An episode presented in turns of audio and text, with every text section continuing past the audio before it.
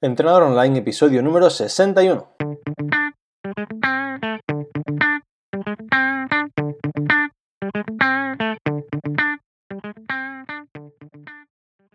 Muy buenos días y bienvenidos a Entrenador Online, el podcast en el que aprenderás a mejorar tu físico, rendimiento y salud. Hoy es miércoles 10 de abril voy a explicarte cómo encontrar un buen entrenador y cómo mejorar con él, ¿vale? Y antes que nada quiero pediros disculpas porque la semana pasada se me fue completamente la cabeza y no hice podcast. Estaba tan centrado en el lanzamiento de la nueva página web que justamente el, lunes lancé la página web y el miércoles estaba tan ilusionado pues recibiendo las nuevas altas, dando feedback y digamos un poco intentando que todo fuese genial y me llegó un mensaje por Instagram y me dijeron, Alberto, el podcast hoy cuando lo sube. Y pensé, hostia, el podcast hoy cuando lo subo. El podcast no lo tengo ni hecho. Entonces, podría deciros que, no sé, que estaba muy liado, pero realmente quiero ser sincero, y es que estaba tan centrado en la página web que se me fue completamente de la cabeza. Así que quiero pediros disculpas, espero que nadie se, se haya enfadado, ¿vale?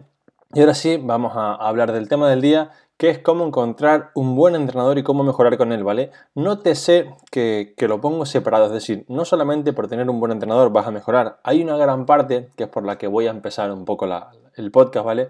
Que tiene que ver con tu predisposición, con tus ganas a mejorar y a cambiar, porque muchas personas piensan que como yo pago un entrenador, voy a mejorar y no, el pagar un entrenador te da la posibilidad de que si te esfuerzas vas a mejorar muchísimo más que haciéndolo solo pero si no te esfuerzas, la posibilidad se va a esfumar y no vas a mejorar. Entonces, quiero que antes de que pienses en contratar a alguien, realmente hagas un punto de, digamos, de, inflexión interna y digas, a ver, estoy preparado para, para contratarlo, ¿vale? Estoy preparado para mejorar. Entonces, bueno, vamos a empezar con esta serie de preguntas para saber si estás o no preparado para empezar a trabajar con un entrenador personal, ¿vale?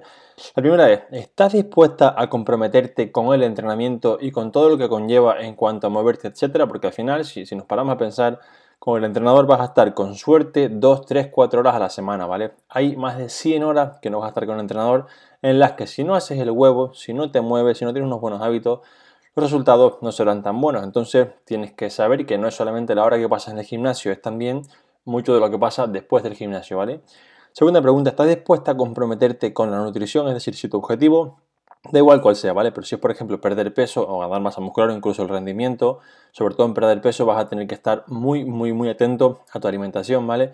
Y sinceramente, si, no quieres cambiar esto, ¿vale? Muchas personas que, me, me, llegan y me dicen, bueno, pero es que yo ya que hago deporte, ya comer, ya me da igual. Y no, mire usted, si usted quiere cambiar su cuerpo, tiene que cambiar sus hábitos. Y esto es condición sine qua non, es decir, no puedes cambiar tu cuerpo sin cambiar tus hábitos. Si tus hábitos son de mierda, con perdón, tu cuerpo, no voy a decir que será de mierda, porque obviamente pues, cada uno tendrá el cuerpo que quiere, pero no puedes tener la mejor versión de ti, mismo o de ti misma, ¿vale?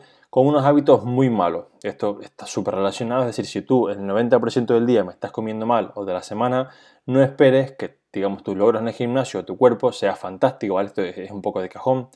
Punto número 3, tienes tiempo para ello, es decir, estás en un momento en el que puedes entrenar y si no tienes el tiempo puedes sacarlo, es decir, muchas personas dicen que quieren mejorar, pero solo puedo entrenar una hora a la semana. Y luego mira su Instagram y los ves de fiesta, viendo un partido de fútbol, eh, jugando al pádel todas las tardes, que es fantástico, es decir, no, no critico jugar al pádel o ver el fútbol, pero realmente muchas veces nos ponemos en no tengo tiempo y piensa cuánto tiempo le dedicas al día a Instagram, cuánto tiempo le dedicas al día a ver la tele, pues si cambiaras eso y lo invirtieras en entrenar, quizá la persona que no tiene tiempo a priori, luego sí que tendría tiempo, ¿vale? Entonces, si tienes estas tres, digamos, premisas completadas, si tienes tiempo, tienes ganas para, para entrenar y tienes ganas para aprender a cambiar tu cuerpo a través de la alimentación, a través de comer mejor y cambiar los hábitos, ¿vale? Entonces, si esto va bien, plantéate, si es que lo quieres hacer, ¿vale? Buscar un entrenador personal. Entonces, ahora viene la parte importante. ¿Qué buscamos en un entrenador personal, ¿vale? Lo primero, y esto es algo que para mí tiene que estar en cualquier sector, en cualquier medio, en cualquier profesional, es buscar unas normas de profesionalidad. Esto es un poco como dice una amiga mía, es el mínimo para conocer a alguien, ¿vale? Yo un día hablaba con una amiga, así lo entenderéis un poquito mejor. Y bueno, era una conversación con dos amigas. Y una de ellas le decía a la otra, es que me gusta este chico, no tiene nada que me llene, pero es buena persona. Y la otra le decía, no, no, para, para, para, para. Que sea buena persona es el mínimo necesario para que empieces a hablar con él. Si en ese mínimo necesario es que ni me lo presente. Entonces, que sea buena persona no suma, ¿vale? Simplemente es base.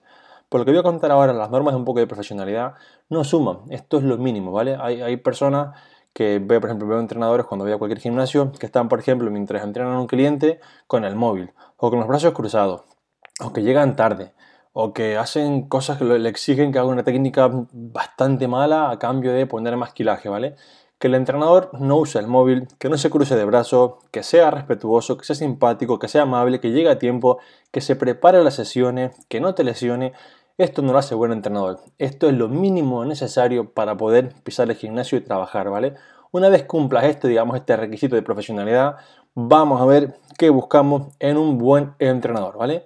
Lo primero, que tenga estudios. Con esto es delicado porque digamos que en España no hay una regulación en todo el país que sea igual, pero que tenga cuantos más estudios mejor. Al menos 3-4 años de estudio de carácter especial, ya sea carrera, máster, formaciones varias, ¿vale?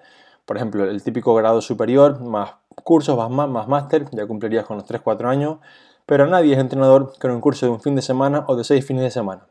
Al empezar, todos un poco pensamos que, bueno, me hago un curso y ya está. Y cuando empiezas a trabajar te das cuenta que te hacen falta 10 o 15 años para llegar a ser realmente un experto, porque esto es un campo brutal, enorme, y que según te llega una persona con un problema nuevo y empiezas un poco a ahondar en ese problema, te das cuenta que es un sector que tiene para estar estudiando como 4 o 5 vidas. Y un punto importante con esto, aparte de que tenga, digamos, unos buenos estudios, es que sus últimos estudios o cursos sean de hace al menos un año, es decir, no hace falta que salir a hacer un año de universidad pero sí que, oye, ¿cuándo hiciste la última formación? Porque hay personas que estudiaron hace 15 años y esto avanza súper rápido, ¿vale? Y si realmente pues, no estás actualizado, es posible, es probable que digamos que tu información, la que manejas, por más que sacaras un 10 en el examen, sea desactualizada y no sea, pues digamos, la, la más eficiente, la más actual para aportarle al cliente que tienes delante. El punto número 2 es que entrene. En esto algunos no estarán de acuerdo, ¿vale? Pero esto es un trabajo práctico. Y lo siento, pero si no sabes cómo hacer una sentadilla, Leyendo libros no vas a aprenderlo, es decir, puedes leer, todos los libros que quieras, puedes bajarte los PDFs que tú quieras de internet, asistir a los cursos, que si no haces sentadillas, no seas peso muerto, si no sabes lo que se siente al hacer un hit y a ponerte a 180 pulsaciones, es muy muy complicado que se lo sepas poner a un cliente, ¿vale? Y luego el cliente, cuando te diga, Jope, estoy cansado, me molesta aquí, tú sepas interpretarlo. ¿Por qué? Porque nunca has estado debajo de una barra, nunca has estado en un hit con ganas de que se te acabe la hora porque te quieres morir del esfuerzo, ¿vale? Estas cosas como entrenadores tenemos que saber hacerlas. Yo, por ejemplo, cada vez que hago un entrenamiento nuevo, antes lo pruebo. Lo pruebo porque, joder, quiero saber cuánto de intenso es este entrenamiento para mi cliente, porque si yo no lo soporto, mi cliente lo va a soportar mucho menos. Yo que tengo clientes que están mucho más en forma que yo, pero la gran mayoría no. Entonces esto tengo que saberlo, ¿vale?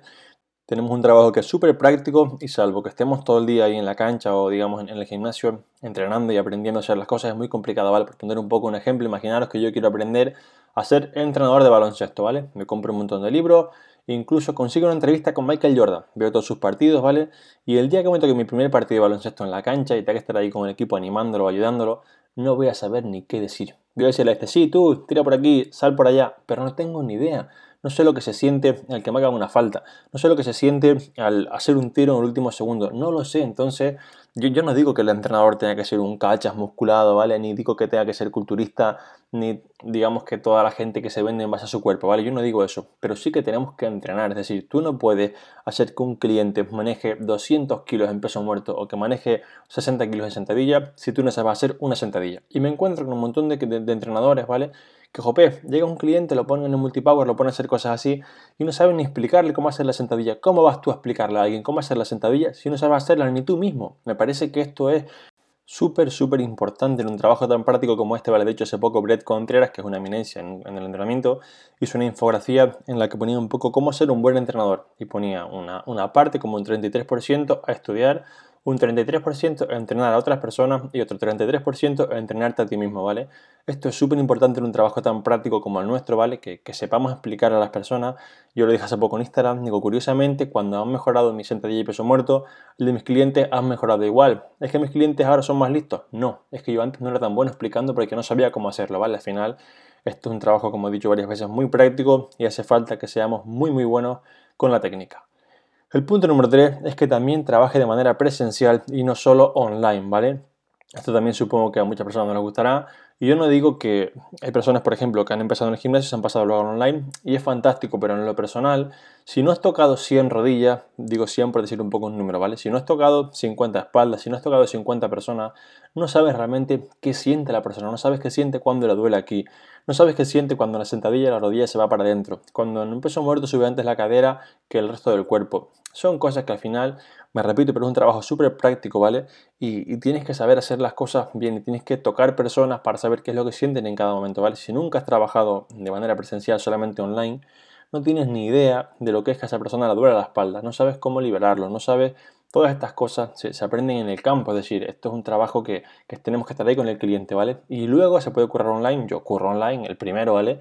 Y, es fantástico, pero tenemos que saber que hay una parte muy práctica y que si nunca hemos hecho, si nunca hemos tocado, va a ser más complicado, más difícil que nuestro entrenador, nuestro cliente mejora, ¿vale? De hecho, una de las cosas que, digamos, que se ve súper claras cuando alguien no, no ha entrenado a muchas personas es que sus rutinas son un poco esotéricas, son muy de ejercicios súper complicados, cosas muy complejas, cosas súper analíticas, que ves cosas que dices, escúchame, si tú entrenas a esa persona te darías cuenta que este ejercicio a esta intensidad lo pueden hacer uno de cada 15 que te llegan. Y esto denota que no has entrenado a muchas personas en la vida real, ¿vale? Si, por ejemplo, miramos entrenamientos de gente de, alto rendimiento de cualquier deporte, verás que el entrenamiento es súper sencillo. Hacen básicos, trabajan las fuerzas, sentadillas, arrancadas, pesos muertos, flexiones, preses, core, pero no hacen trabajos súper complejos de landmine con una goma y un apoyo y un ángulo y que dice, si es que el 90% de las personas no tienen ni el equilibrio para hacerlo, ¿vale?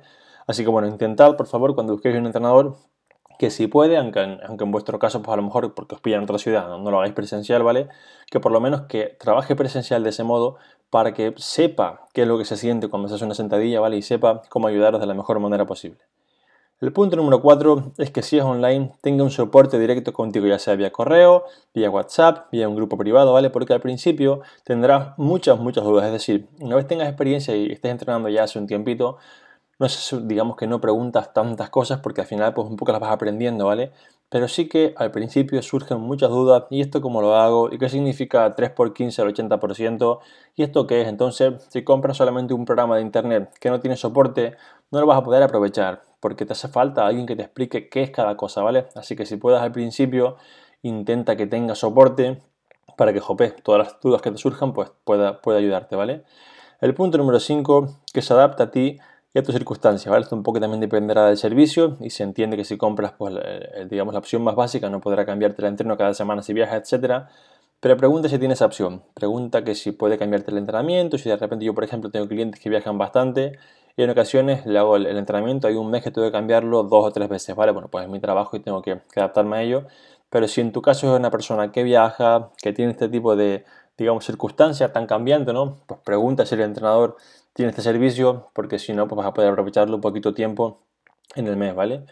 El, número 6 es que por favor, esto me parece, no sé por qué lo pongo en el 6 y lo pongo el primero, que es algo súper importante, que te envíe los ejercicios que tienes que hacer explicados en vídeo. Por favor, esto es lo más importante del mundo. ¿Cómo vamos a pedirle a alguien que está empezando a entrenar que haga cualquier ejercicio con una foto de Google? O sea, Realmente, si, si algo estoy orgulloso de mi página web es que hay más de 400 vídeos y, no lo digo para, para que me contratéis a mí, contratad a quien vosotros queráis, ¿vale? Pero me parece súper importante que alguien que no sepa entrenar le enseñemos y le mostremos vídeos de cómo hacerlo y vídeos nuestros, ¿vale? Porque al final tú como entrenador sabes cuáles son las mejores palabras para que aprenda a hacer X ejercicio, porque al final tienes rodaje, tienes experiencia y lo has hecho con tus clientes. Yo sé que en la sentadilla es más eficiente decir intenta bajar hacia el suelo que decirle, por ejemplo, echa el culo hacia atrás. Porque después de decirse las 100 personas han mejorado más con la primera y con la segunda, ¿vale? Entonces es súper importante que te envíe un vídeo, ¿vale?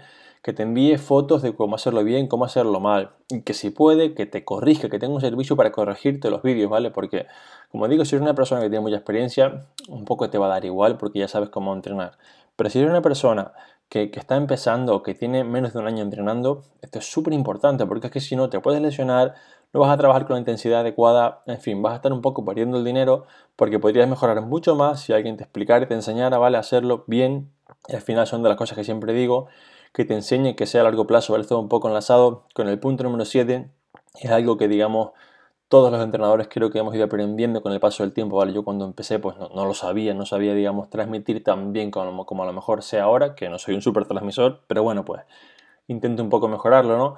pero intentamos o tenemos que intentar enseñar a las personas, ¿vale? Yo de las cosas con las que siempre convulgo es que cuando alguien me deje de pagar, cuando alguien deje de entrenar conmigo, diga, oye, ya no entreno más con Alberto, pero siento que aprendí un montón, siento que ahora puedo seguir por mi cuenta, siento que sé cómo hacer cada ejercicio, siento que sé cuándo subir de peso, cómo respirar, siento que sé cómo comer, ¿vale? Porque si no, realmente vas a estar pagando un entrenador toda la vida. Es como cuando siempre criticamos que si te tomas un batido de Herbalife o de quien sea, no te enseña y digamos estás un poco obligado a tomarlos de por vida. Con esto es igual, si tienes un entrenador que no te enseña, que digamos no te explica cómo hacer las cosas, no te enseña la técnica, no te enseña a hacerte más fuerte, vas a tener que estarle pagando toda la vida. Y, igual es cojonudo para el marketing del entrenador y, si tú quieres hacerlo, pues es fantástico, ¿no? Pero creo que como entrenadores tenemos, digamos, la, la, capacidad, digamos, o el poder, por decirlo un poco de una manera más mágica, ¿no?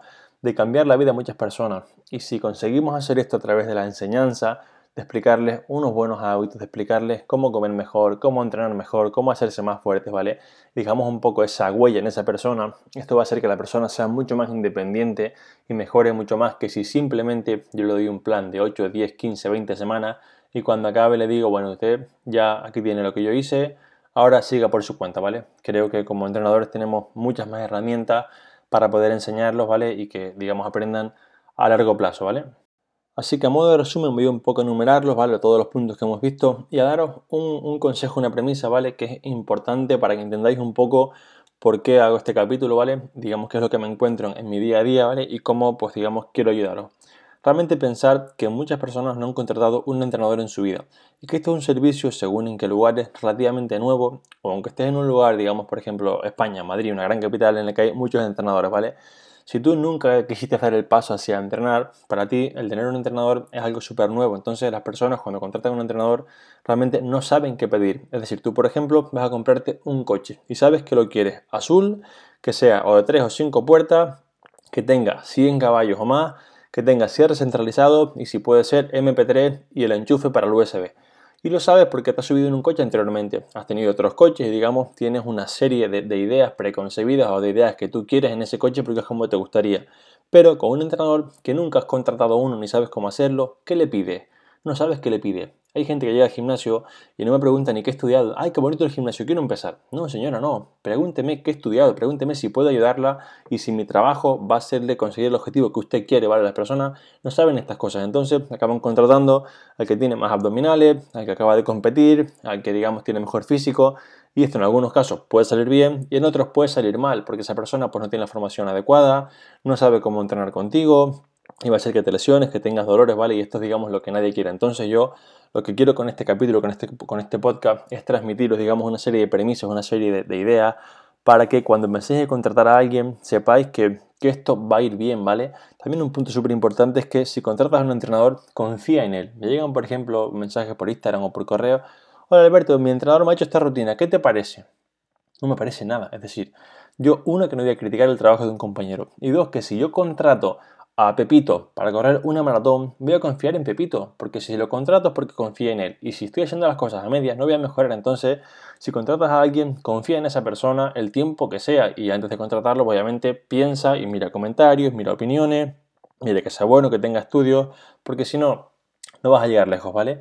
También, como dije al principio, por favor, plantéate si tienes el tiempo, si tienes las ganas, si quieres cambiar tu vida de verdad, quieres cambiar tus hábitos de verdad, porque si no, el pagarle a alguien, aunque le pagues 4.000 euros por estar con él dos meses, no te va a hacer mejorar. Tienes que implicarte y estar dispuesto a cambiar, ¿vale?